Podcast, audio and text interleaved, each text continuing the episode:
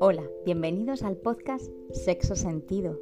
Soy Silvia Pérez Manjabacas y hoy vamos a hablar del poder de los besos.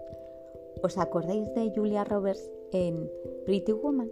Nunca besaba a sus clientes y lo entendimos porque un beso es un acto físico muy íntimo, emocional y comprometido entre dos personas. Nuestra cultura lo entiende como un gesto sexual blanco, el único bien visto públicamente.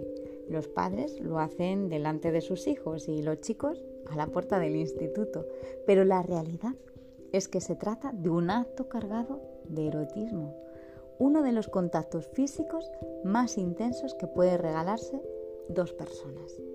Y sí, la tormenta de hormonas que genera es tal que por sí sola es capaz de provocar el enamoramiento pero ya desde antes de que los labios se rocen, empieza esa química con las miradas, el acercamiento de las caras previas al beso. Aquí ya se activa la dopamina. Ella sube la tensión arterial, sube el pulso y agudiza nuestros sentidos, pero además encadena efectos emocionales.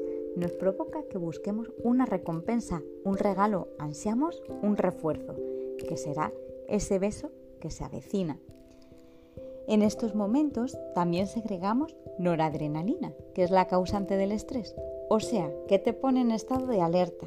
Entonces, nuestro cuerpo está al máximo de su sensibilidad y la mente deseando una recompensa.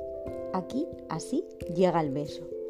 En ese momento nuestros labios envían al cerebro todo un dossier de datos sobre humedad, presión, sabor, temperatura y empezamos a segregar una hormona con un nombre un tanto especial, feniletilamina, que provoca una divina sensación de plenitud y felicidad.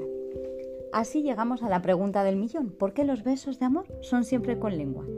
Pues por una cuestión evolutiva. La saliva del hombre impregna la de su pareja de testosterona, que es la hormona que incrementa el deseo sexual.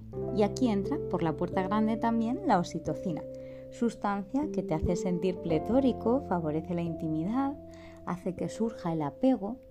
Vamos, que nos volvemos drogados a hormonas y con la experiencia archivada en nuestra memoria episódica, que es la que archiva los hechos vividos con las sensaciones que nos produjeron, pudiendo revivirlos en todo momento.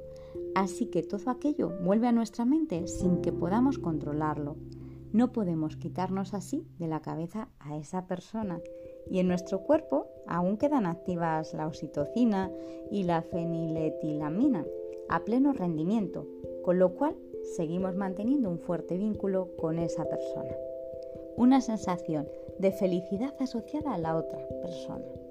Pero aquí las endorfinas nos la juegan, empiezan a rebajar sus efectos y nos genera una cierta inquietud, un malestar que intentamos compensar. ¿Cómo? Segregando más dopamina que era aquella que hace ansiar la recompensa, creando una nueva expectativa.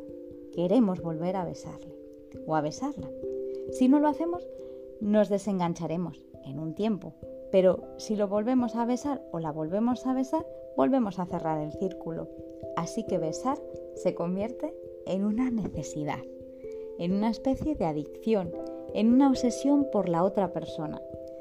Visto esto, mejor no volver a decir eso de va, si solo fue un beso, no pasó nada, porque sí pasaron cosas, muchas cosas y muy buenas.